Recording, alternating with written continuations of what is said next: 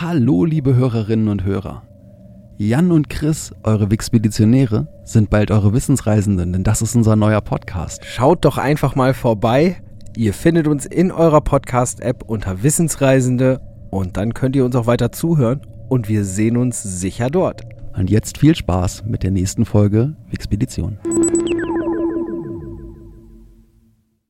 Wenn ihr schon immer wissen wolltet, welche Band eine Kooperation mit Michael Jackson entschieden abgelehnt hat, dann seid ihr hier genau richtig.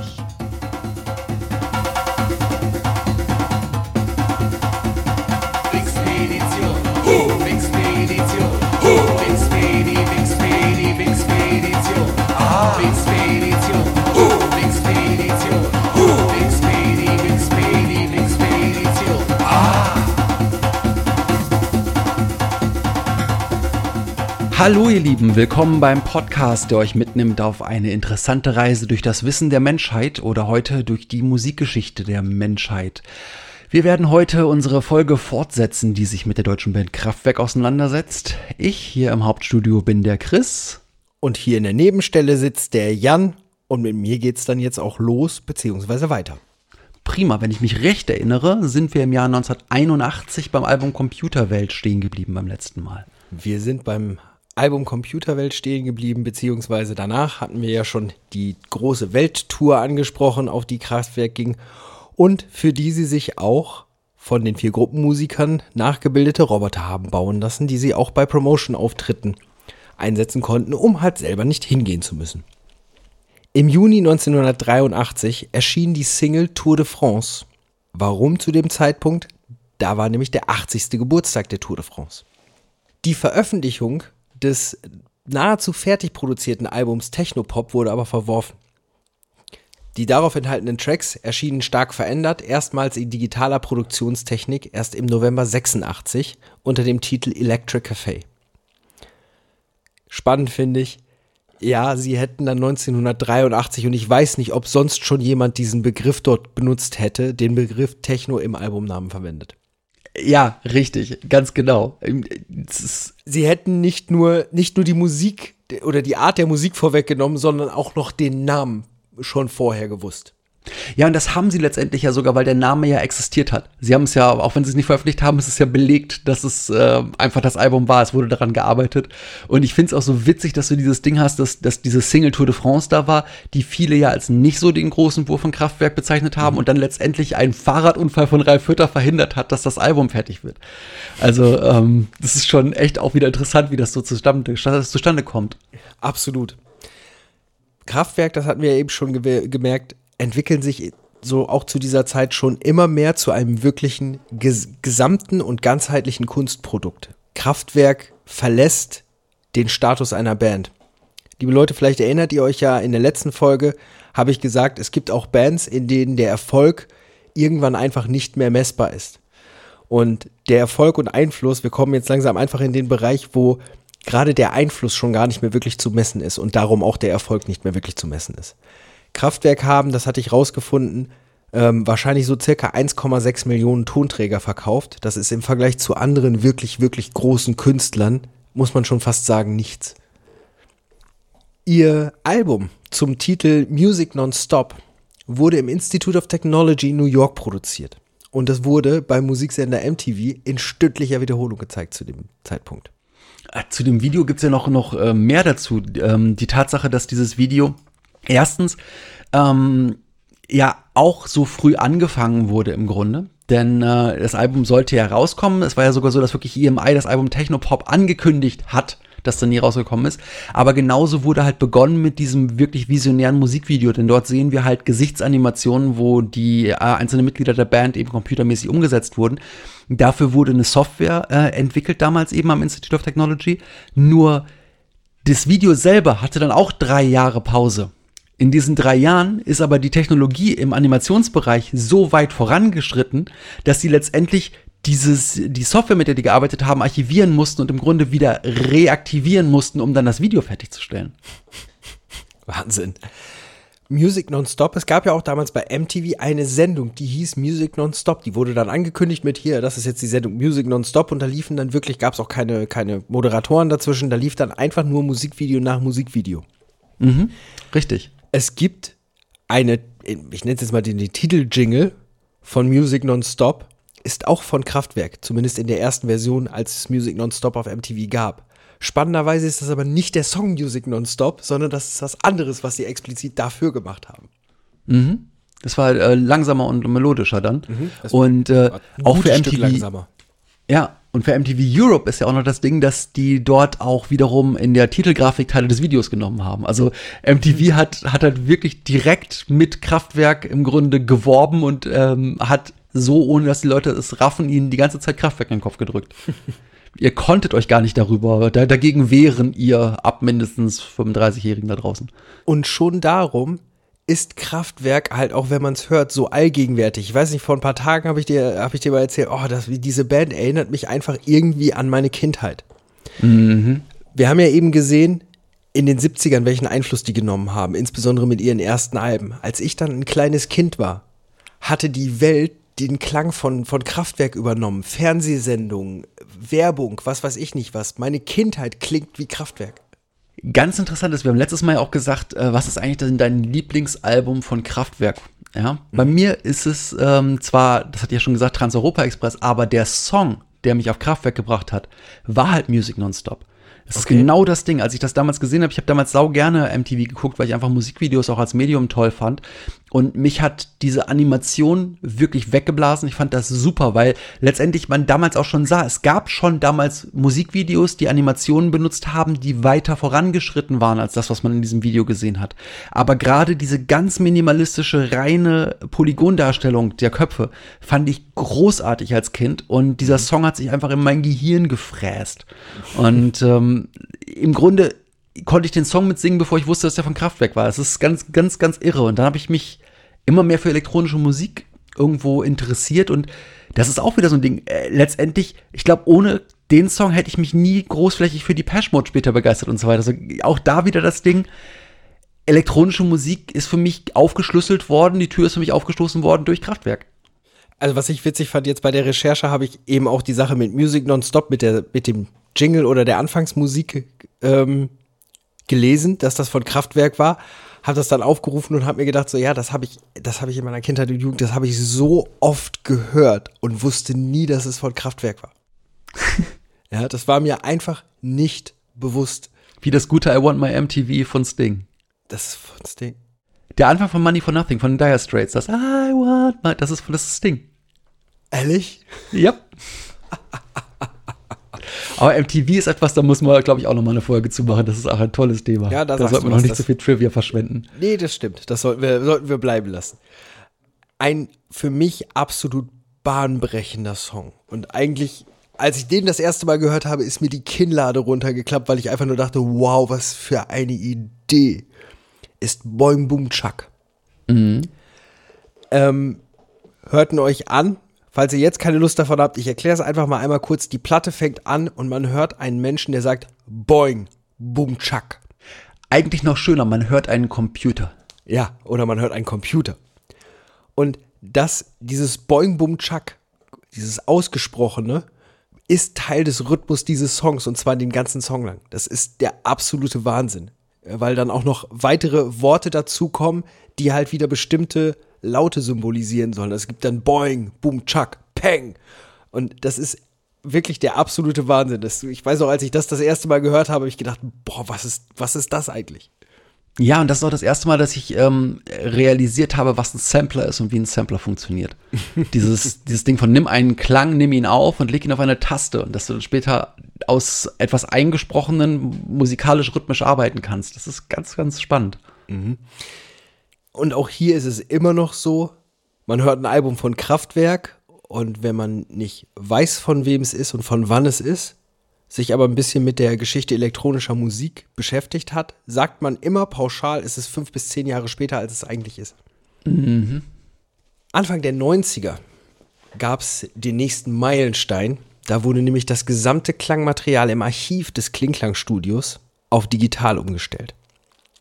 Das hat wohl auch Auswirkungen auf die Bühnenshow gehabt.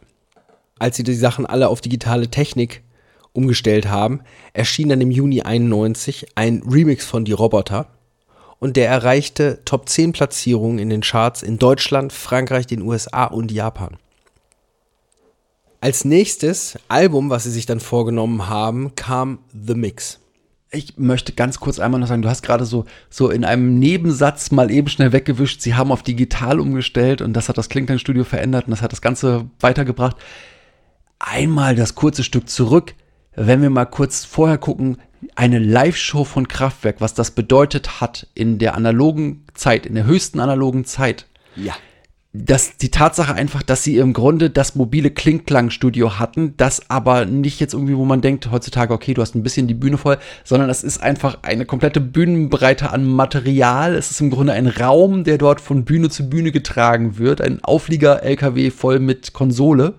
Und es ist absolut irre, was die möglich gemacht haben, denn das ist auch noch eine Sache, was, was nötig war, um den Sound von Kraftwerk auf eine Bühne zu stellen, ist exorbitant. Und das ist eine Sache, wo ja auch selbst Bands, die weit später angefangen haben, wirkliche Probleme damit hatten. Wenn ich irgendwie an die Mode denke, die dann sagen, yo, damals, als wir die ersten Auftritte hatten, da hatten wir wirklich ein Problem, unsere Synthesizer in der U-Bahn zu bewegen, weil die so schwer waren.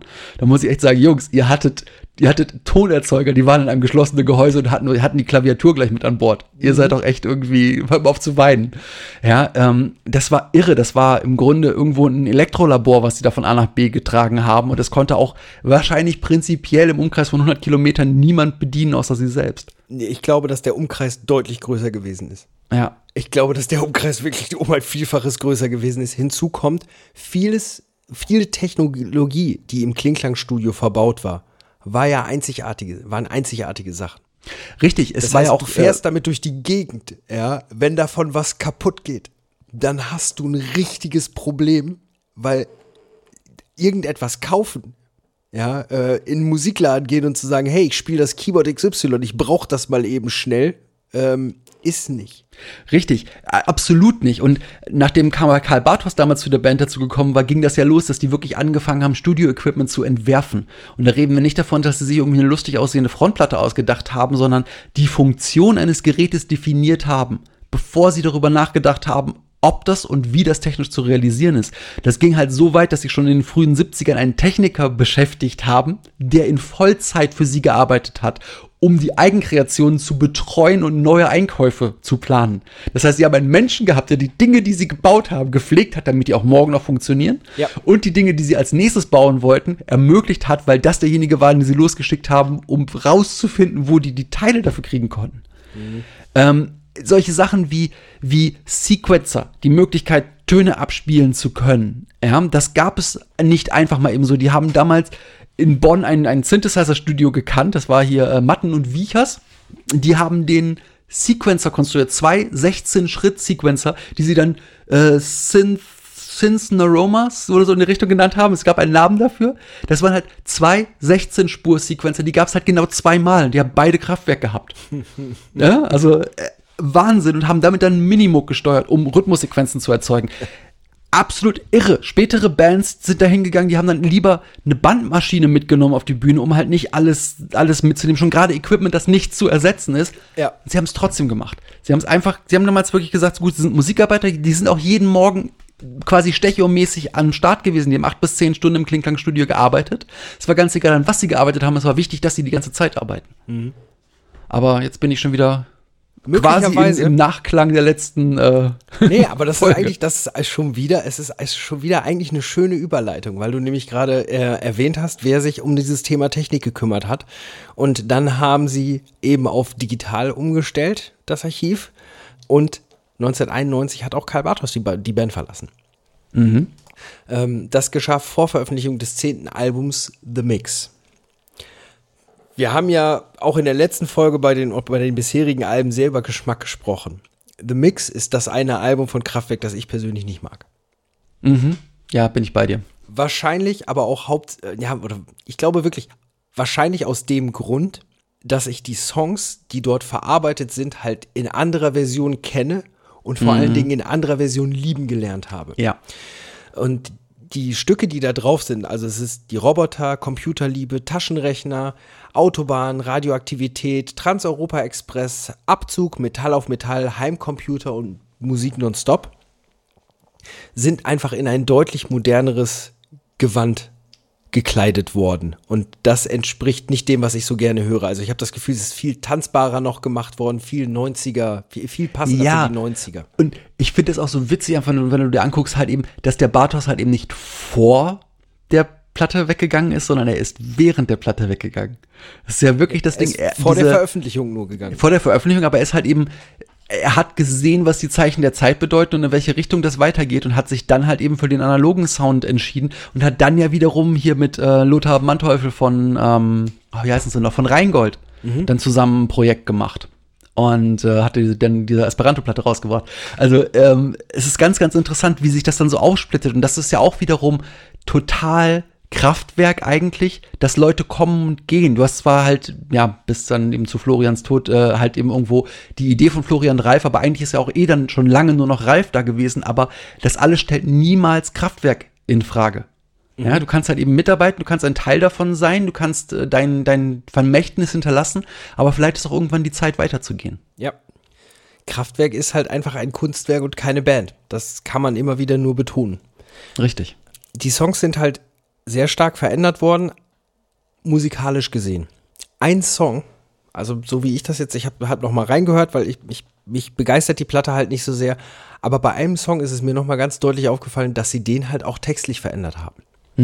Und ich habe, so wie ich es gefühlt habe, war es nur der eine, und zwar ist das ähm, Radioaktivität. Das war 1991. Das erste Mal Radioaktivität rausgebracht haben sie 1975. Kannst du dir vorstellen, was in, oder mit Sicherheit kannst du dir vorstellen, was in der Zwischenzeit passiert ist, was sie dazu 86 ist passiert. Hat? Genau. Die Katastrophe von Tschernobyl ist passiert. Eine typische Textzeile aus dem originalen Radioaktivität läuft Radioaktivität und dann gibt es einen Nachsatz, wie zum Beispiel für dich und mich im All entsteht. In der Remix-Version ist erstmal vor dem Wort Radioaktivität das Wort Stoppe. Also Stoppe Radioaktivität und dann trotzdem für dich und mich im All entsteht. Aber es gibt auch komplett neue Textzeilen, wie zum Beispiel Strahlentod und Mutation durch die schnelle Kernfusion. Und das ist definitiv beeinflusst von der Katastrophe in Tschernobyl. Ja, wie gesagt, bis zu der Evolution heute, das hat, hatte ich letztes Mal ja schon kurz angeschnitten, dass du heutzutage drin hast äh, Tschernobyl, Hiroshima, Sellafield und Fukushima. In diesem Jahr sind sie dann auch wieder auf Tour gegangen, natürlich mit dem neuen Album. Und zwar erstmal auf eine ordentliche Europatour und auch mit den neuen, dann nochmal speziell entwickelten beweglichen Robotern. Die kamen halt dann wirklich immer mehr zum Einsatz. Bei Fernsehterminen, es gab Fototermine mit den Robotern, es gab die Roboter in den Videos, die sind wirklich ein Sinnbild von Kraftwerk geworden. Was auch, Auch dazu den- dazu spricht. Ist das nicht sogar so, dass ab 91 kein Bandshooting mehr ähm, mit, den- mit den Menschen gewesen ist? Ich meine, dass ab 91 nur noch die Roboter zu den Fotosessions gehen. Das, das weiß ich nicht. Das habe ich, also das, das weiß ich nicht, ob das immer so war und es wirklich Also es gibt irgendeinen Punkt, ab dem, ab dem nie wieder die Band auf offiziellen Fotos zu sehen ist. Ich meine, das ist tatsächlich mit, äh, mit den beweglichen Robotern von The Mix gewesen. Okay. Ja, dann Weil da gibt es tatsächlich einen Fotografen, der macht alle Bandfotos von, äh, von Kraftwerk und der fotografiert halt seit 30 Jahren die Roboter. der, und der auch, ähm, ja, und auch die, die, das Plattencover von The Mix ist ja ähm, dieser, dieses kinetische Diagramm, dieses, Mhm. äh, wie, die, wie die Roboter beweglich sind, an welchen Stellen. Ja. Was ich vorhin gesagt habe, die, die Titelmusik zur MTV-Sendung Music Nonstop, das ist erst 92, 93 gewesen. Also sie hatten zuerst den Song Music Nonstop und haben später eben diese Titelmusik zwei Jahre später dann dazugegeben. Und das war halt eben eine ganz neue Komposition und nicht deren bisheriger Song. Was, was ich immer noch nicht nachvollziehen kann, weil wenn Kraftwerk bereit ist, das zu tun, hätten sie mit Sicherheit auch denen den Song gegeben. Ja, wahrscheinlich war es aber die Tatsache, dass der Song wiederum verwertungsrechtlich bereits äh, vergeben war und dass dementsprechend es nur möglich war, eine exklusive Lizenz an die amerikanische MTV zu vergeben, äh, indem sie ein, ein Werk geschaffen haben, das sie exklusiv dann abgeben konnten. Das denke ich mal, dass es einfach rechtliche Hintergründe hat. Es gab weitere Konzertserien und zum Beispiel Auftritte im Rahmen einer großen Greenpeace-Aktion im Jahr 1992 sowie 93 Konzerte bei der Ars Electronica in Linz und bei der Klangart Biennale, genau hier sozusagen vor unserer Haustür im schönen Osnabrück. Parallel spielte, also parallel zum, zum Klangart, zur Klangart Biennale, spielte in Linz das Balanescu Quartett seine Interpretationen der Kraftwerk-Klassiker. 1997 folgten dann wieder weitere Konzerte auf dem Elektro-Festival Tribal Gathering und zur Eröffnung des Zentrums für Kunst- und Medientechnologie in Karlsruhe. Florian Schneider wurde am 5. Februar 1998 als Professor für Medienkunst und Performance an die Karlsruher Hochschule für Gestaltung berufen. Also der hat neben Was für ein Kraftwerk, Dozent. äh, ja, Wahnsinn, da wäre ich gerne zur Uni gegangen, einfach nur aus Prinzip. Aber das hat natürlich nicht sein Ende bei Kraftwerk bedeutet. Und 1998 folgte dann eine weitere Welttournee, unter anderem durch Japan, die USA, Europa und auch erstmals Südamerika, mit Auftreten auf dem Sonar Festival in Barcelona und einem anderen Festival, über das wir hier auch Alles. schon mal gesprochen haben, ja, wo wahrscheinlich auch der Name Kraftwerk sogar gefallen ist, weil Ist wir er, uns die ganzen definitiv. Künstler genannt haben. Das war nämlich auf dem Roskilde Festival in Dänemark. So, wir kommen jetzt langsam in Richtung der Jahrtausendwende. Zur Jahrtausendwende gab es dann wieder einen besonderen Anlass, zu dem selbstverständlich Kraftwerk Musik machen musste. Und zwar fand im Jahr 2000 in Hannover die Expo, also die Weltausstellung des Jahres 2000 statt. Und wenn in Deutschland die Expo zur Wende des 20. auf das 21. Jahrhundert stattfindet, wer kann dann die Musik machen, wenn nicht Kraftwerk? Eine Band aus dem 20. Jahrhundert, die so sehr musikalisch und in allem, was sie tun, eigentlich für die Zukunft stehen. Es hätte keine andere Wahl eigentlich geben können. Und so meldete sich halt Kraftwerk 1999 mit dem Jingle und einer dazugehörigen Single für die Expo 2000 zurück. Der Song ist allerdings wirklich sehr, sehr minimalistisch und ist auch kein sehr, sehr großer Erfolg gewesen als Song. Ja, richtig. Das ist ja damals sogar von der Presse, äh, also von der Musikpresse, die, die große Presse hat darüber geschrieben, juhu, wir feiern uns, wir nehmen halt eben echt das deutsches Kulturgut dafür, wir haben Kraftwerk beauftragt. Die haben ja auch echt gut verdient mit dem Song, weil sie ihn halt wirklich verkauft haben. Ist eine Auftragskomposition. Aber die, die Musikpresse hat halt eben, ich glaube, der Rolling Stone hat geschrieben, irgendwie Kraftwerk hat eine Parodie geschrieben. Die haben also gesagt, das haben die nicht mal ernst genommen, das haben die mit Absicht genauso gedreht, wie es ist. Es ist eine sehr, sehr kontroverse Geschichte, weil man sich wirklich fragt, was ist da passiert? Ist es, sind sie an der Aufgabe gescheitert? Sind sie, haben sie es brillant gelöst, indem sie gesagt haben, ihr wollt ein kommerzielles Produkt? Bams, wir haben euch genau das geliefert, was ihr bestellt habt. Ähm, denn Ja. das Einzige, was dieses Ding im Grunde macht, es ist ja für mich auch einfach kein Song, es ist ein Machwerk, das aber macht, dass wenn du mit dieser Messe fertig bist, du dich an nichts mehr erinnern kannst, außer an Expo 2000 und das auch in 17 Sprachen ungefähr hinterher sagen kannst. Ja, Vielleicht war das auch genau der Sinn. Wer weiß. möglicherweise. Also, du hast es ja auch gesagt, es war auch kein, es war auch kein Erfolg und ich kann es verstehen, weil gerade was die musikalische Qualität angeht, muss ich halt sagen, so ja, eigentlich, Kraftwerk haben den Song gemacht, aber man hätte auch einen anderen Namen gut drüber schreiben können, weil ich finde, sie, sie sind schon hinter dem zurückgeblieben, was sie machen. Ja, man erkennt es zwar, aber sie sind doch hinter dem zurückgeblieben, was sie eigentlich können. Ja, es ist ein komisches Best-of. Es ist wohl so, äh, weiß ich nicht. Es hätte, wäre auch nicht schlechter gewesen, wenn sie irgendjemandem gesagt hätten, mache im Stile von Kraftwerk einen Jingle für die Expo 2000. Also, Ja. gut. Auf der anderen Seite, ah, Tour de France war auch nicht viel besser. Mal so als Kritik. Der ich Song den, Tour de den? Song Tour de France auch nicht cool. Nee, ich finde den auch. Nee, das stimmt, aber ich finde den ansprechender ähm, und weniger. Ja, ich muss Er ist ein sagen, Song. Ja, es ist ein Tour Song. de und France er ist ein Song, ist anders ein der. Expo, das, der ist wirklich langweilig, wenn du dir das, das Ganze in einer gewissen Länge anhörst. Ähm, Tour de France hat noch spannende Dinge, die, die du da hören kannst und mit den Ohren entdecken kannst. Ja. wir hatten ja eben schon gesagt, und das habe ich so, wie du auch korrekterweise gesagt hast, so ein bisschen in einem kleinen Nebensatz gesagt, man hat auf digitale Technik umgestellt. Oder man hat das Archiv digitalisiert. 2002 fanden die ersten Konzerte von Kraftwerk in der Besetzung Hütter, Schneider, Hilperz und Schmitz statt. Und das waren die ersten Konzerte mit rein virtueller Technik. Und zwar in der Cité de la Musique in Paris. Das heißt, dass dieses ganze große Studio, was du eben beschrieben hast, diese ganzen Gerätschaften, die für eine Tour von Kraftwerk notwendig waren, weggefallen sind. Und effektiv wurde das Ganze umgestellt auf vier Notebooks und ein paar zusätzliche MIDI-Controller. Ja. einerseits denke ich, oh, das ist eigentlich total schade, dass diese analoge Technik weg ist und dass diese, dass diese ganzen auch mit, mit Liebe gebauten technischen Geräte da nicht mehr stehen und benutzt werden. Andererseits, Kraftwerk ist, ist eine Band, die sich kaum wie eine andere mit dem Thema Modernität auseinandergesetzt hat. Und eigentlich kann oder kann es sich das Kunstprodukt Kraftwerk, hätte es sich nicht leisten können, in der Technologie da stehen zu bleiben, obwohl die, obwohl die Möglichkeiten so weitergehen. Das hätte insgesamt nicht zu dieser Band gepasst. Sie waren eigentlich gezwungen, das zu tun. Und auch ihre Denke ähm, war, glaube ich, für sie war das in ihrer Denke ganz logisch. Alles klar, wir stellen jetzt um. Hier gibt es jetzt was Neues. Das ist, das ist jetzt der Zahn der Zeit.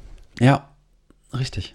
Auch die, die, diese Tatsache, dass, dass man sieht, irgendwo du ganz am Anfang von Kraftwerk hast du die echten Menschen, die auf den Bandfotos sind. Gerade wenn du dir das anguckst, sie stellen ja das, das äh, idyllische Ideal der frühen 60er eigentlich auf ihren Fotos dar. Du hast halt Bilder, die aussehen, als ob sie von damals gesehen schon zehn Jahre alt sind, ähm, die diese adretten Leute irgendwie, die freundlich und scheel in die Kamera grinsen beim Kaffee trinken in ihren Anzügen am Sonntagnachmittag darstellen, irgendwo den Spießbürger. Und dann diese Evolution immer weiter, dass du das erste Mal siehst, wir sind jetzt Roboter, jetzt sind wir Roboter, die sich bewegen können. Und dann kommen wir jetzt ja genau da, wo du jetzt bist, dahin, dass dann irgendwann ja auch dieses Gitternetzmodell, was beim, beim Technopop-Video zu sehen war, wo du damals die Musiker als Video nur darstellen konntest als Gitternetz, dass das jetzt wieder zurück auf die Musiker gespielt ist. Ja, denn sie haben ja diese, diese Neopren oder was auch immer, diese Kunststoffanzüge Ja. dann, wo die Linien drauf sind, wo sie dann selber plötzlich digital werden. Also Kraftwerk hat wie, wie kein anderes Kunstding es geschafft, sich selbst zu digitalisieren. Sie haben eigentlich die Menschheitsgeschichte wiederum vorausgegeben. Wenn du denk, darüber nachdenkst, dass irgendwann mal Evolution damit enden könnte, dass der Mensch sich hochlädt, dass wir uns als, als, als Wesen digitalisieren, ist es etwas, das, das auch dort schon wieder Kraftwerk Anfang dieses Jahrtausends visioniert hat. Ja, das stimmt. Auf ganz natürliche Art und Weise. Nach der Umstellung auf die vier Laptops wurde dann halt eben auf Software-Synthesizern und Sequencern gespielt. Und nachdem sie einen Auftritt auf dem Electra Glide Festival in Tokio und Osaka hatten, sind sie dann 2003 erstmal zu einer Australien-Tour gefahren.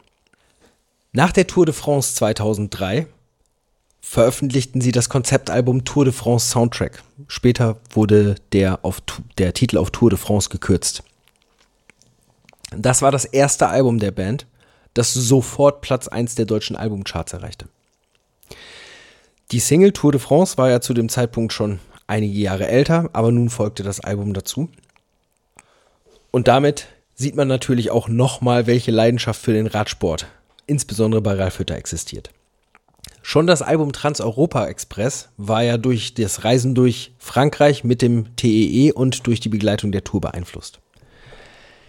Das Album ist zwar auf Platz 1 der Charts gestiegen, aber es ist nicht so lange da gewesen.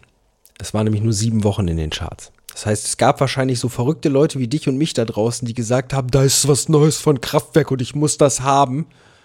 Aber sie haben, glaube ich, nicht nochmal neu eine große Masse damit erreicht. Mit der Platte. Zumindest keine neuen Hörer. 2004 wurde dann die Welttournee fortgesetzt.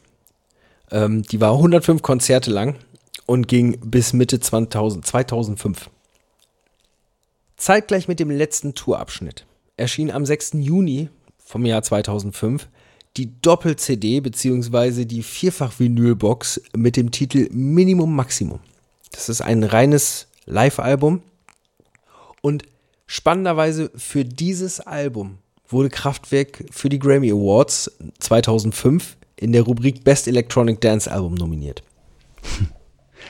Ich finde es sehr spannend an der Minimum Maximum, wenn wir wieder aufs Cover gucken, dass das so ein, so ein Fusionsding ist. Einerseits haben wir nochmal relativ wenig Schrift drauf und relativ wenig Grafik drauf, aber wir sehen jetzt das, was wir auf der Bühne sehen. Wir sehen diese vier Gestalten in ihren, in ihren Gitternetzanzügen an ihren abstrahierten Tischen und von da aus geht's ja immer weiter. Wenn wir jetzt, da kommen wir später noch zu, wie dann die nächsten Alben aussehen, aber wir sehen einfach, wie die Band sich minimalisiert. Von minimalisierter Grafik am Anfang ist, wird die Band einfach immer un, unwichtiger und das Gesamtwerk wichtiger.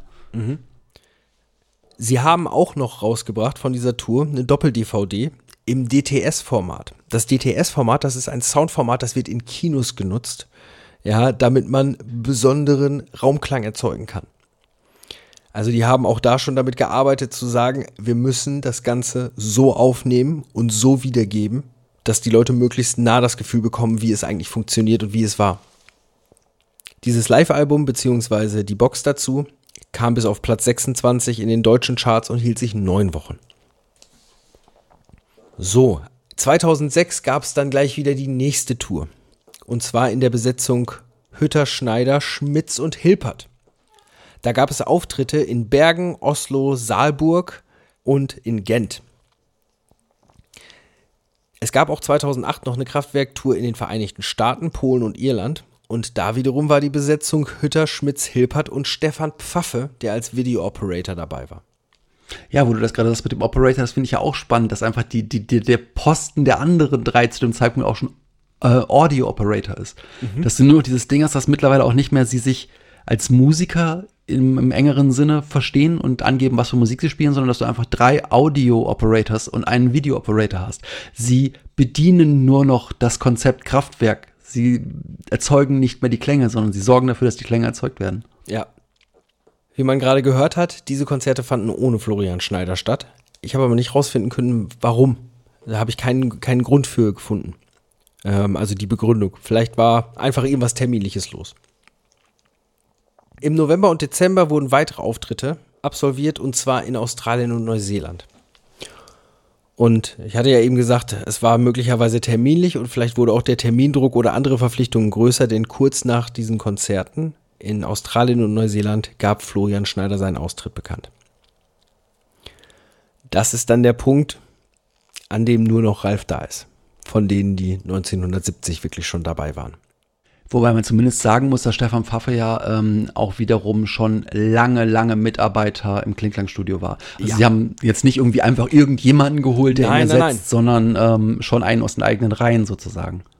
Ja, aber auch bei der Sichtweise, die, die ja immer wieder beschrieben wurde, ähm, Kraftwerk ist eigentlich das Kunstwerk und wir sind nur diejenigen, die praktisch in dem Kraftwerk arbeiten wenn du dann Leute hast, die so oder so mit dir daran arbeiten und es, du hast eine Vakanz innerhalb deiner Bühnenshow, dann nimmst du auf jeden Fall irgendjemanden, der mit dir schon daran arbeitet und der aus deinen eigenen Klar. Reihen kommt, weil du weißt, der hat genau den richtigen Spirit dafür. Ähm, der bringt das so rüber, wie wir das machen so wollen. Mhm. 2009, das hatte ich ja vorhin auch schon erwähnt, oder ich weiß gar nicht, ob vorhin oder in der letzten Folge, das ist äh, es verschwimmt dann doch immer so die Grenze zwischen den Folgen. 2009 wurden alle Alben von Autobahn bis Tour de France unter dem Titel Der Katalog Klingklang Digital Remaster wieder veröffentlicht. Mhm. Das sind die Versionen, die ich vorhin angesprochen habe, die man sich wirklich gut anhören kann, die halt wirklich ein reiner Remaster sind. Es ist nichts an den Songs verändert, es sind an sich keine neuen Aufgaben, äh, Aufgaben, Aufnahmen gemacht worden. Es sind die Songs von damals in einem etwas besseren Klangbild auch da ist ja nicht nur das bessere Klangbild grundsätzlich der Digitalisierung anzuführen, sondern auch die Tatsache, dass, ähm, das ist so ein kleines technisches Ding, machen wir einen kleinen Exkurs dazu, wenn du Musik digitalisierst, musst du Entscheidungen treffen. Du musst die Musik auf bestimmte Art und Weise anlegen, um zu gucken, was halt eben durch den Komprimierungsprozess der Digitalisierung verändert wird. Und da ging es eben darum, wenn du heutzutage einfach sagst, gut, ich habe hier ein analoges Band, ich gebe das halt eben in die Plattenindustrie hinein, dann wird das einfach automatisch durch einen Computer erledigt. Und das würde der Laie auch nicht unbedingt hören. Das ist aber für Musiker zum Teil wirklich eklatant wichtig. Und das ist hier auch passiert, dass es dort einfach autorisierte Werke sind, wo gesagt wurde, ja, das ist jetzt in Ordnung, das passt für ein 16-Bit-Differ, das ist genau richtig angelegt, so sollte es klingen, wenn es in die digitale Zeit übersetzt ist. Mhm. Okay.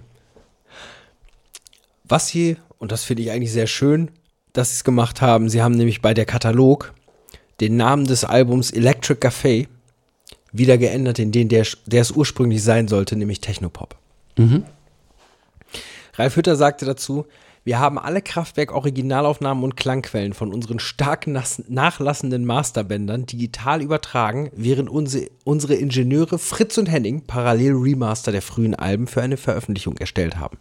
Mhm. Unsere Aufnahmen werden also zum ersten Mal im frischen und klaren Klingklang-Sound und mit all den Aufklapphüllen und Bildern verfügbar sein, die unser Label damals entweder vermasselt hat oder nicht bezahlen wollte. Was ich einen schönen Satz finde. Sehr schön. es Sehr gibt schön. einige alternative Mixe von Tracks und einige unedited, unedited Versionen, Aber leider haben wir nicht viel unveröffentlichtes Material. Wir haben niemals extra Songs oder 20 verschiedene Songs, 20 verschiedene Versionen desselben Songs aufgenommen. Wir ver vervollständigten ein Lied und machten dann mit neuem weiter, wobei wir uns zeitlich immer nur auf ein Klingklang-Projekt fokussierten. Wir Fantastisch. haben eins gemacht, dann war das fertig, dann haben wir das nächste gemacht. Wirklich fantastisch. Diese Herangehensweise, finde ich, ist auch einfach eine sehr schöne deutsche Herangehensweise. Das, was ich an diesem Zitat aber am meisten mochte, war einfach, endlich haben wir all die Aufklapphüllen und Bilder, die uns das Label entweder vermasselt hat oder nicht bezahlen wollte. Fand ich, war, war unheimlich schön. Auch da wir, da, wir haben ja vorhin schon versprochen, da wieder auf das Cover einzugehen. Auf diesem Cover sehen wir die Band dargestellt nur noch mit zwei Farben. Ja, Im Grunde kannst du das Weiß sogar wegnehmen, das ist nämlich dann später auch noch passiert. Du hast im Grunde jetzt das Ding, auch wenn du auf die Kraftwerks-Webseite gehst, die einfach auch ultra minimalistisch ist, dass die Band mittlerweile so als 8-Bit-Männchen nur noch dargestellt ist, weil mehr braucht es nicht mehr. Ja. Kraftwerk ist halt, so wie eingangs der ersten Folge schon gesagt, eigentlich eben keine Band mehr, sondern, sondern etwas, das du nicht mehr in einem, in den gleichen Zahlen bemessen kannst wie eine Band. Nein, passt nicht ins selbe Konzept. Zur Rezeption der Neuveröffentlichung der Alben ähm, habe ich mal zwei Zitate oder zwei Dinge, die Leute gesagt haben. Ich kenne beide nicht, aber ich fand das, was da gesagt wurde, eigentlich ganz schön und ziemlich passend. Tom Ewing von Pitchfork Media vergab 9,5 von 10 Punkten. Er schrieb, Kraftwerk seien eine der wenigen Bands, die in ihrer Musik erfasse, wie sich die Interaktion mit Maschinen wirklich anfühle.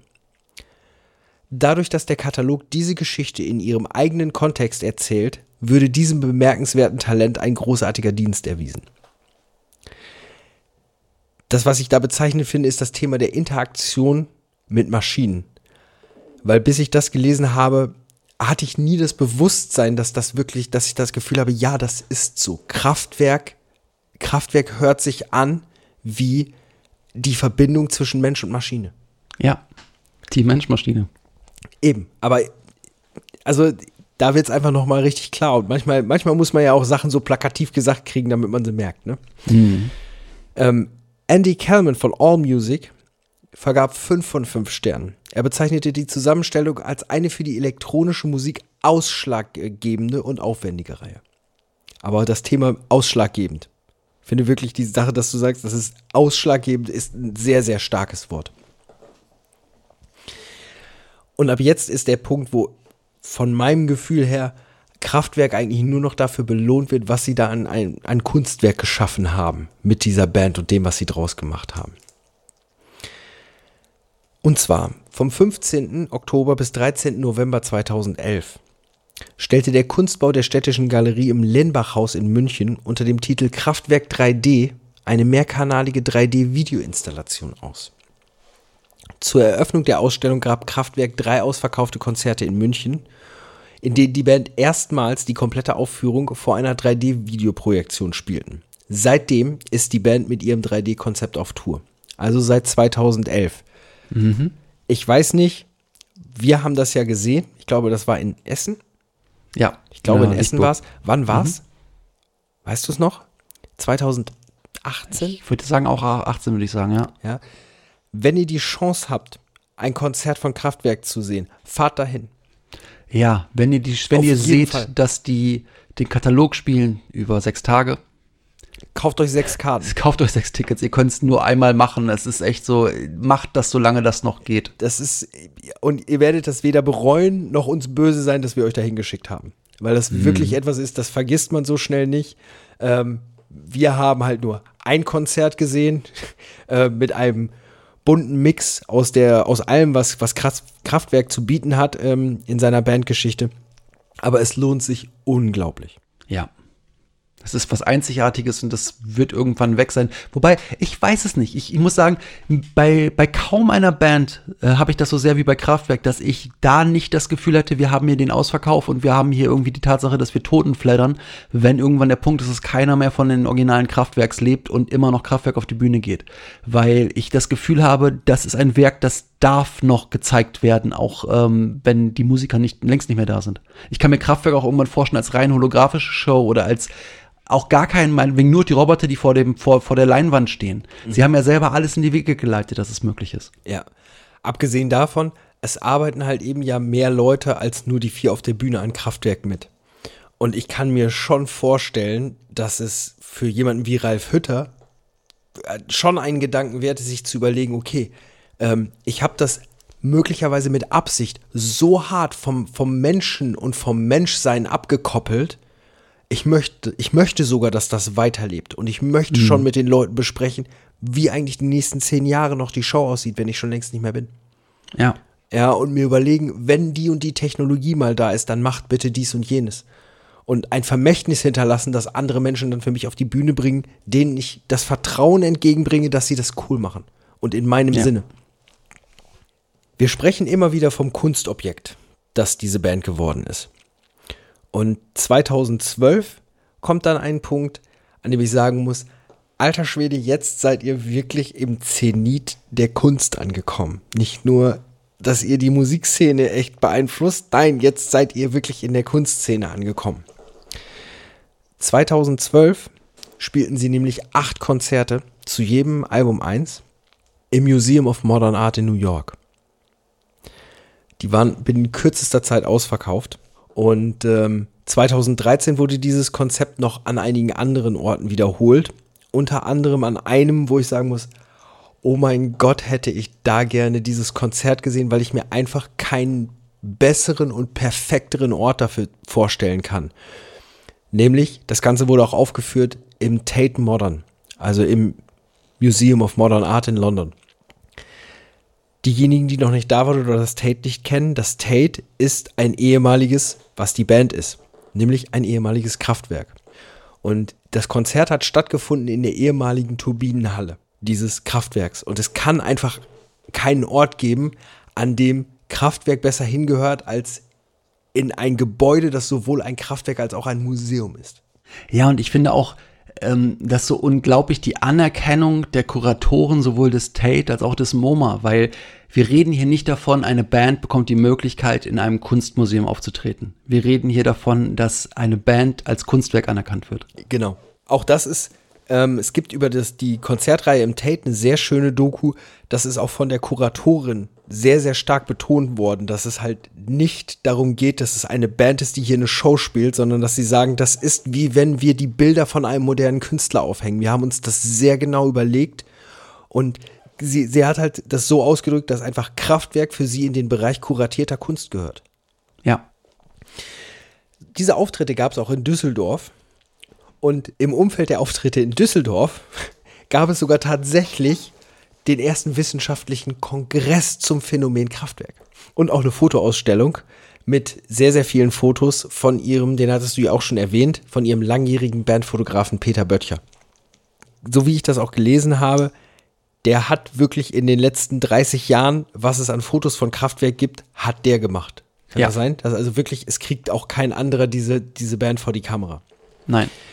Kleiner Fun Fact: Wir hatten ja gesagt, die sind medienscheu. Und ja, die haben sich nur einen Fotografen gesucht und die waren halt auch ein bisschen scheu, so was Außenwelt ist und noch nicht gut erreichbar. In ihrem Klingklangstudio, das kann man als Anekdote lesen, gab es ein Telefon. Aus diesem Telefon hatten sie aber den Teil rausgebaut, der klingelt. Also die Klingel. Sprich, das war ein Telefon, da konntest du anrufen, das hat aber keinen Laut von sich gegeben. Und wir reden ja nicht von heute, dass man dann auf dem Display sieht, so, oh, da ruft mich jemand an, ich gehe da mal dran, sondern wir reden von einem Telefon mit Wählscheibe und das hat nicht geklingelt. Das hat auch nicht vibriert. Das heißt, diese Band war nur erreichbar in ihrem Studio, wenn die dir, wenn die zu dir gekommen sind und gesagt haben, ruf heute an. Und zwar um 15.03 Uhr. Weil dann sind die um 15.03 Uhr ans Telefon gegangen und wenn da keiner dran war, ja, hast du halt Chance verpasst. Ja. Aus dem simplen Grund, dass halt ähm, das Telefon klingelt ist Noise Pollution. Das wollen wir nicht.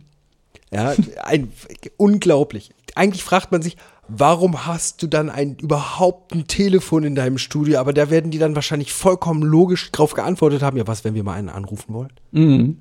Ja, was, klar, macht ja auch, macht ja auch Sinn.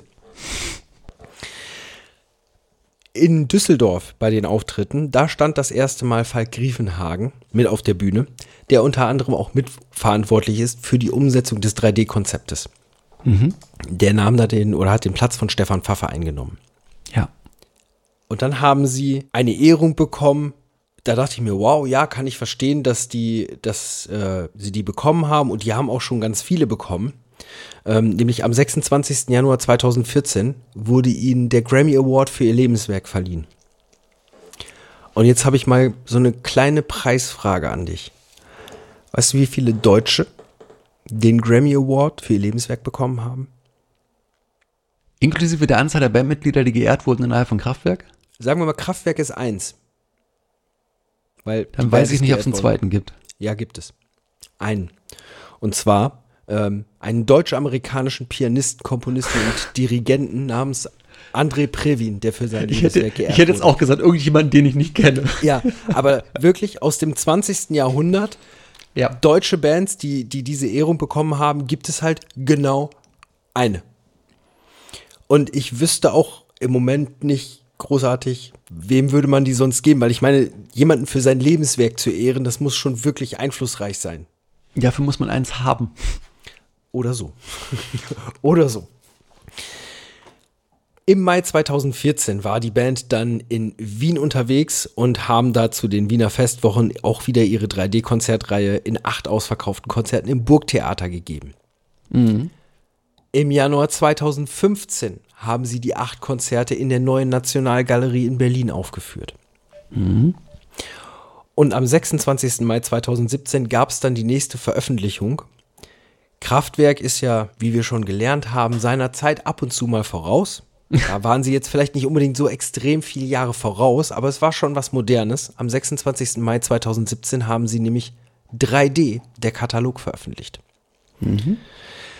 Und zwar sind das erstmal neue Aufnahmen der acht offiziellen Alben, die von 2012 bis 2016 weltweit bei Konzerten in 13 Städten entstanden sind. Und was sehr spannend ist, 3D der Katalog gibt es auf vier verschiedenen Medien. Es gibt es als Langspielplatten, ähm, als CDs, als 3D Blu-ray und als DVD. Und was ich sehr schön finde, weil sie haben natürlich auch an die Modernität gedacht, diejenigen, die sich die komplette Vinyl-Ausgabe gekauft haben, haben auch eine Download-Card gekriegt, damit sie nicht wirklich dazu gezwungen waren, immer einen Plattenspieler zu benutzen. 2018 haben sie für 3D der Katalog auch dann den Grammy für Bestes Dance- und Electronic-Album bekommen.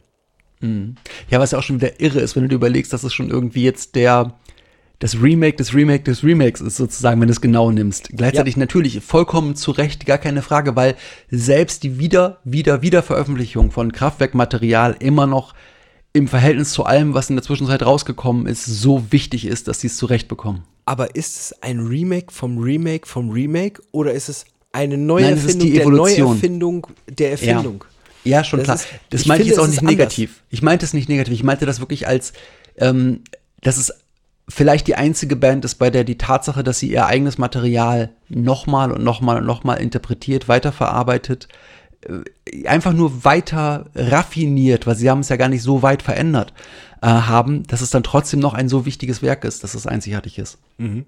Absolut. Aber auch, ich glaube, die Evolution des Werkes Kraftwerk ist auch etwas, was halt eben das Ganze ausmacht. Ja.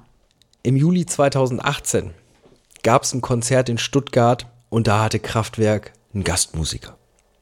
Einen super coolen Gastmusiker, wo ich auch sagen muss, den hätte ich auch fürchterlich gerne einfach mal als Gastmusiker gehabt.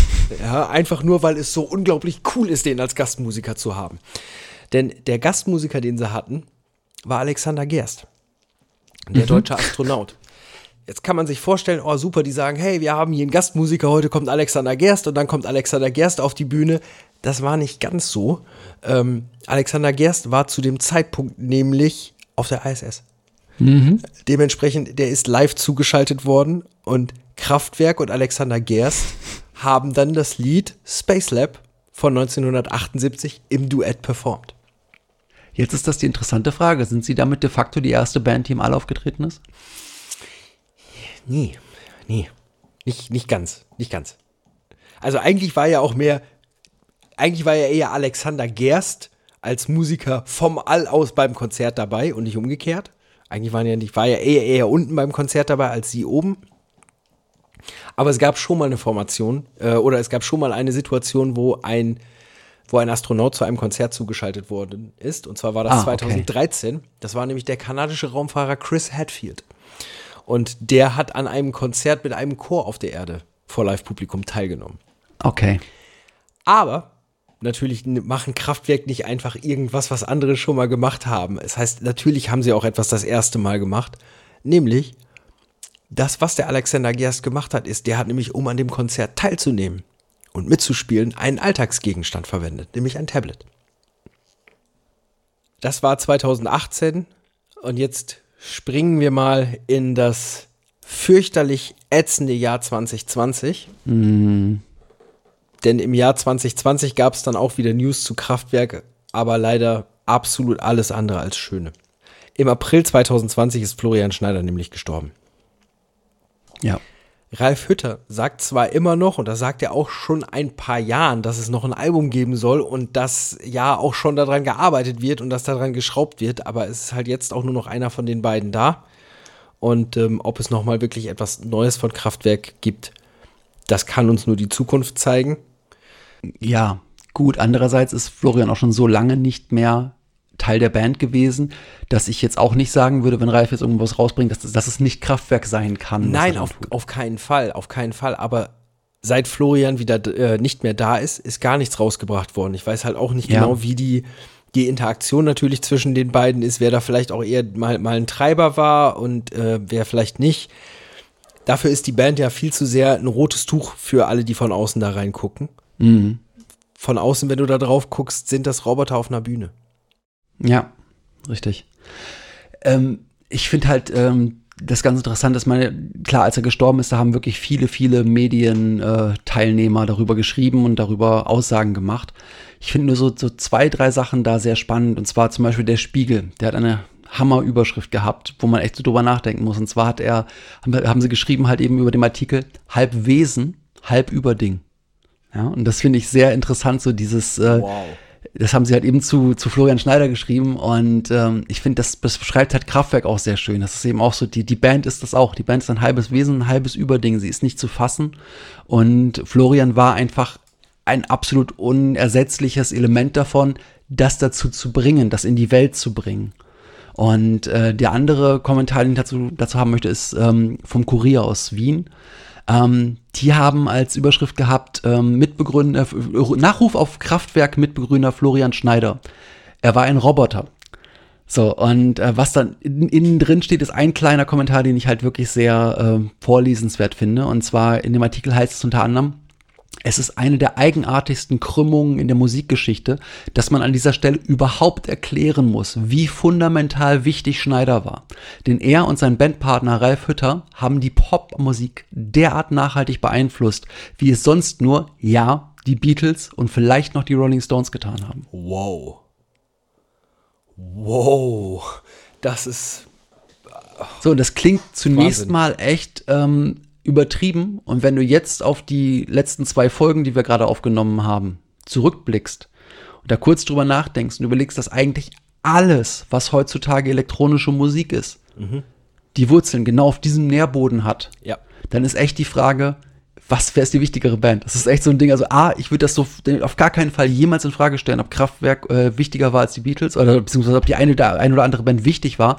Aber welche kannst du echt nicht sagen? Und ich würde echt sagen, wenn du einen direkten Vergleich machst, weiß ich nicht, ob die Beatles gewinnen müssten. Ja, es ist, ich weiß nicht, ich glaube bei den Beatles, die Beatles waren ja auch eine der ersten Bands, die, die gesagt haben, nee, wir, wir sind keine Interpreten, wir schreiben Songs. Und haben damit schon eigentlich eine Konvention gebrochen und unfassbaren Erfolg damit gehabt. Und haben, glaube ich, damit auch eine wahnsinnige Veränderung gebracht, dahingehend, wie Musiker gesehen werden. Nämlich Ja. nicht nur als, das ist halt der Gitarrenspieler oder der Trommelspieler, sondern das sind kreative Menschen, die einfach aus dem Nichts heraus auch was erschaffen können. Genau, aber dann ist vielleicht gerade Kraftwerk die nächste Stufe in dieser Evolution. Äh, zu- Sie haben es zwar nicht sofort auf den Punkt gebracht, aber in ihrer eigenen Bandevolution über diese 50 Jahre haben sie genau das weitergebracht hin zu, wir sind ein Werk, das völlig entmenschlicht neben ihren ursprünglichen Persönlichkeiten steht und auch darüber hinaus existiert und, und eine Daseinsberechtigung hat. Also äh, im Grunde ja, vielleicht ist es einfach nur die nächste Evolutionsstufe. Ja, vielleicht hätte es Kraftwerk in der Form ohne die Beatles nicht gegeben. Aber ich bin mir sehr sicher, dass wenn die Beatles nicht gewesen wären, in der Zeit sehr schnell eine weitere Band das gemacht hätte. Weil ich glaube schon, dass die Beatles in ihrer Zeit äh, einfach nur die, die, die, die Zeichen der Zeit nicht mal erkannt haben, sondern einfach nur agiert haben. Und ich glaube, eine andere Band hätte das auch losgetreten. Das ist, das Die ist waren richtig- brillant und so weiter, aber dieser, dieser Schritt von wir sind Musiker und wir lösen einen Hype aus, glaube ich, war auch das, was die Zeit Ich gefordert weiß hat. jetzt gar nicht, äh, von wem der Kommentar war. Ähm, das war auch irgendein ganz früher Elektromusiker, der Autobahn gehört hat und sich massiv drüber geärgert hat, weil er im Endeffekt auch an solchen Sachen gearbeitet hat, dass er nicht der Erste war. So, das heißt, die Frage, wäre nicht jemand anders gekommen, stellt sich aufgrund der technologischen Entwicklung auch Ja. bei Kraftwerk, genauso wie bei Ja. den Beatles. Natürlich. Ähm, trotzdem, irgendwo musst du ja diese Entwicklung herhaben. Und Kraftwerk war nun mal die Band, die sie gebracht hat. Das ist ja auch der Grund, warum wir jetzt zwei Folgen über die gesprochen haben. Richtig, und du hast ja auch noch das Ding, dass Kraftwerk ja auch noch nicht nur einfach die Band waren, die in dem Moment gesagt hat, wir nehmen jetzt diese elektronischen Medien und machen was daraus, sondern sie wirklich eine einzigartige Melange erzeugt haben. Sie sind sehr, sehr experimentell gewesen. Gleichzeitig kannst du diese experimentelle Musik wirklich gut ertragen.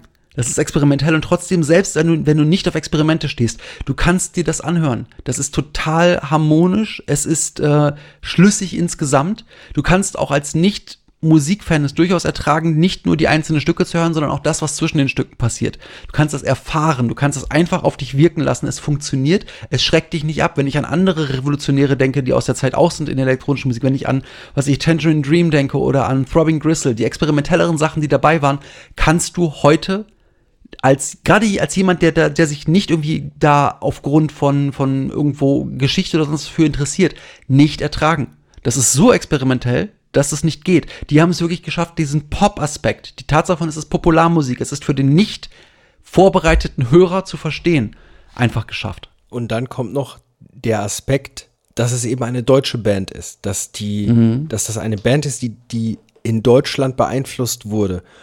Und wenn ich mir dann anhöre, diese Musik ist so unglaublich strukturiert. Die Musik von Kraftwerk ist einerseits komplett aufgeräumt. Ja, das sieht, für mich wirkt das halt so typisch deutsch, weil du hast ein Haus mit einem perfekten Garten. Das ist nämlich das, was die Nachbarn sehen. Das sind die Melodien. Und machst du die Tür auf, hörst du die Soundschnipsel, die sie reinwerfen, weil in dem Haus ist Chaos. Ja, aber und das ist, das ist ein, irgendwie eine Art von Lebensgefühl. So, das, das erinnert mich ge gefühlt an deutsche Wohnsiedlung. Ja. Ja, Kraftwerk klingt wie eine deutsche Wohnsiedlung aussieht. Draus, von draußen ist alles schön und du willst teilweise gar nicht wissen, was in den Häusern passiert. Richtig. Dadurch, dass es ja inzwischen eine kleine Tradition geworden ist, habe ich mich dann auch auf die Suche gemacht und habe gesagt, komm, so die ein, den einen oder anderen Fakt kannst du noch mal raussuchen und zu Kraftwerk zum Besten geben. Wir haben ja schon in der letzten Folge gehört, dass das Hauptriff von Computerliebe im Song Talk von Coldplay verwendet worden ist. Und äh, so wie es von Coldplay geschildert wird, hat Ralf Hütter es sehr geschätzt, dass sie ihn gefragt haben. Ja, und zwar sagte er dann, nicht so wie der Bastard Jay-Z. ja, ähm, Kraftwerk darf in China nicht spielen, weil sie Unterstützer der Free Tibet-Bewegung sind. Und trotz des unglaublichen Erfolgs, den sie irgendwie in ihrer ganzen Karriere hatten, was schätzt du, wie viele Top 40 Hits hatte Kraftwerk in den USA? Äh, zwei. Welche? Äh, Trans Europe Express und The Model. Autobahn. Punkt. Der erste Song. Der 22 Minuten von 74. Ja, in der Single-Version. Äh, Ja, natürlich in der Single-Version. auch. Es ist halt auch problematisch, wenn du früher eine Single hattest, ja, da konntest du einfach wirklich keine 22 Minuten auf die Schallplatte kriegen. Das war echt Du musstest sie sehr, sehr langsam abspielen. Okay.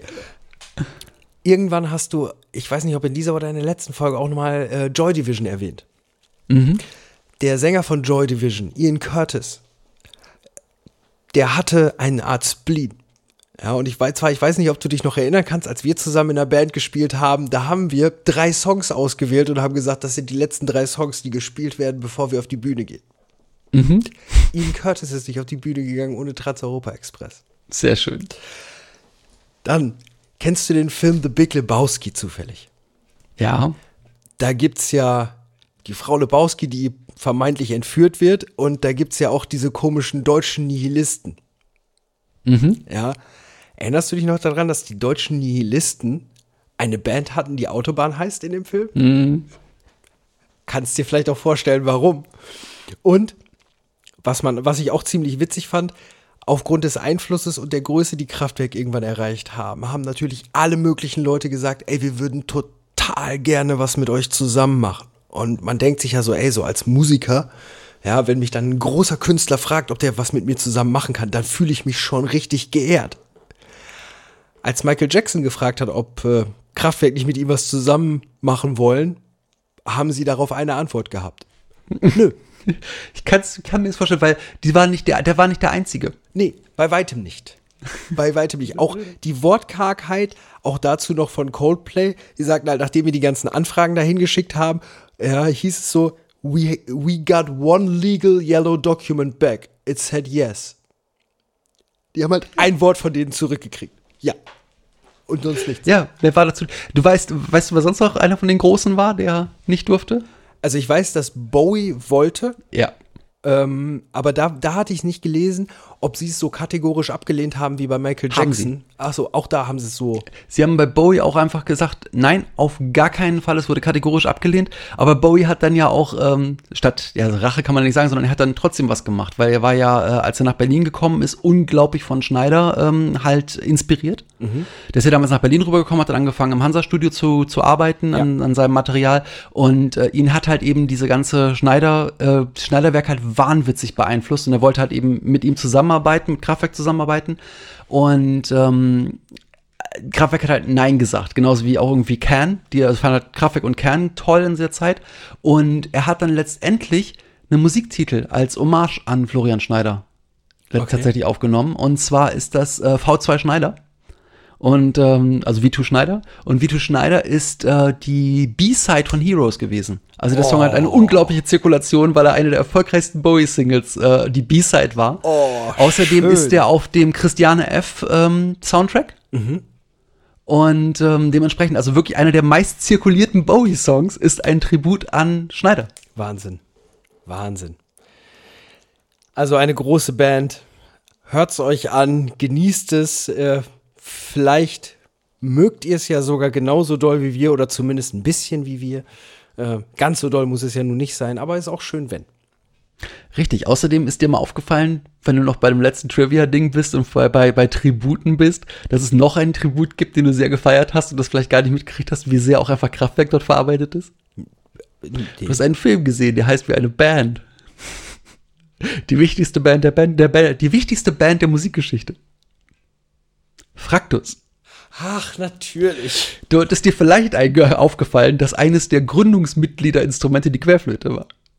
Ja, natürlich. Super. Ja, auch dort folgt auf Fraktus Fraktus 2. Ach, ja, natürlich. Ja, und so weiter. Also, es ist so, es gibt viele kleine Sachen. Gut, da, da ist noch so ein bisschen äh, strittig, ob das halt dann gegen, also Richtung Amondyl ging, weil die halt wirklich Amondyl 2 als Band danach hatten. Aber du hast wirklich dieses Ding, diese Sache mit der Querflöte. Klar, abseits davon, dass Heinz Struck wirklich Querflöte spielen kann und das ist einfach natürlich war, das zu tun, war das die Tatsache von, ja, Florian Schneider war halt auch Querflötist. Also dieses, äh, dieses äh, kleine Gourmand ist da auf jeden Fall immer drin. Und äh, auch das ist etwas, wo wir sagen wollen, wenn ihr elektronische Musik mögt, wenn ihr Spaß mögt, wenn ihr einfach mal 90 Minuten Zeit habt, Fraktus solltet ihr auch gucken. Aber Ja, jetzt hört erstmal Kraftwerk. Ist ein Film, den ihr euch angucken solltet. Wichtig ist, ihr solltet euch darauf einstellen, dass das potenziell im Bereich der Lachmuskeln schmerzhaft werden kann. Das ist korrekt. Fies schmerzhaft. Aber ihr seid gewarnt worden. Richtig. Gut, meine Lieben. Sehr schön, Jan. Du hast da wirklich ein tolles Kapitel aufgeschlagen. Ähm, und ihr danke da draußen, dass ihr noch dran seid, weil wir sind heute doch sehr äh, jünger der mythenmetzschen Ausschweifung geworden. Aber es Ich hoffe, ist halt ihr einfach seid ein Thema. doch da. Klopf, klopf, klopf. Ja, ist da noch jemand? Hallo. Kann uns jemand hören? Hallo? Oh, oh, oh. Also wenn ihr noch da seid, noch ein bisschen Kraft in den Fingern habt, geht zu Apple Podcasts, schreibt uns einen Kommentar, lesen wir vor. Ansonsten Leserbriefe natürlich auch immer gern per E-Mail. Das könnt ihr bei uns auf der Webseite erledigen oder direkt bei uns dort auch im Stream. Ansonsten soziale Medien, dort ist auch reichlich Wixpedition zu finden. Mit dem Stichwort Wixpedition kommt ihr immer weiter und könnt eure Neugier befriedigen, die ihr stets befriedigen solltet. Ganz genau. Und dementsprechend kommt gut durch den Morgen, den Abend, den Tag. Kommt gut dahin, wo ihr hinkommen wollt. Kommt gut da weg, wo ihr weg wollt. Und wir hören uns nächste Woche wieder.